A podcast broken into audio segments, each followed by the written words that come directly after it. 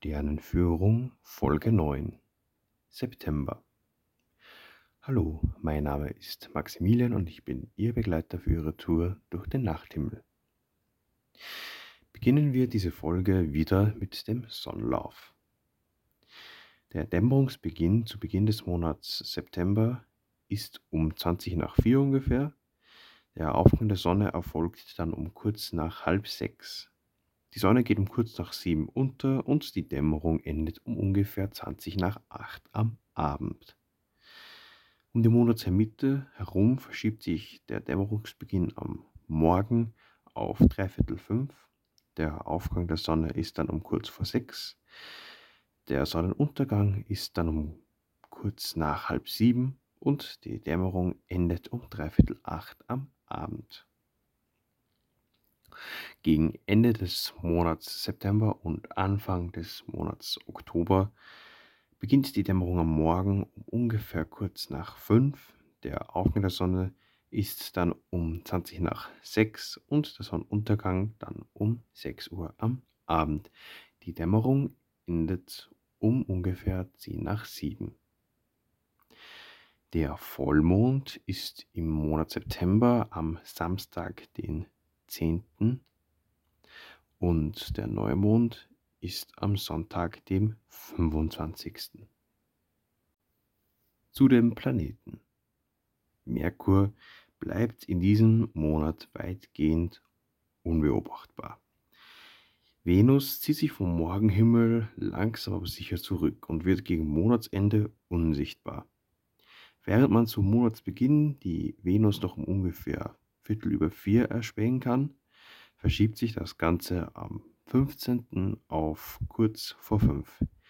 Gegen Ende des Monats September und Anfang des Monats Oktober sieht man die Venus dann schon um dreiviertel sechs. Die Marshelligkeit steigt weiterhin deutlich an. Am Monatsersten geht der Mars um ungefähr 10 nach 10 auf am 15. schon um halb zehn und am Monatsletzten sogar schon um kurz vor neun. Jupiter hat am 26. seine Opposition zur Sonne. Das heißt, Jupiter ist die ganze Nacht über dem Horizont. Das ist die günstigste Beobachtungsposition des Jupiter. Er hat seine geringste Entfernung von der Erde erreicht und damit seine maximale Helligkeit und seinen größten, zumindest scheinbaren, Durchmesser. Am 1. geht der Riesenplanet um kurz vor 8 auf. Um die Monatsmitte herum verschiebt sich das Ganze dann um eine Stunde früher und am Tag der Opposition, dem 26., ist der Jupiteraufgang dann schon um 10 nach 6. Der Saturn stand Mitte des Vormonats in Opposition zur Sonne. Mit dem Einbruch der Dunkelheit kann man den Ringplanet im Südosten sehen. Vom Morgenhimmel zieht sich Saturn allerdings zurück. Am 1. geht Saturn um kurz vor 4 unter. Um, um die Monatsmitte herum verschiebt sich das Ganze wieder um eine Stunde früher und gegen Monatsende geht Saturn bereits um kurz vor zwei unter. Auch die Saturnhelligkeit geht langsam zurück. Last but not least der Fixsternhimmel. Die Szenerie der Sommersternbilder hat sich inzwischen deutlich nach Westen verschoben. Der Skorpion mit dem hellen roten Antares ist gar schon untergegangen, während im Osten der Aufmarsch der Herbststernbilder beginnt. Den Helligkeitsschwerpunkt bestimmt nach wie vor das Sommerdreieck mit Vega, Deneb und Altair. Der Schwan mit dem schönen Sternenhintergrund der Milchstraße steht nun fast genau im Scheitelpunkt oder auch Zenit genannt.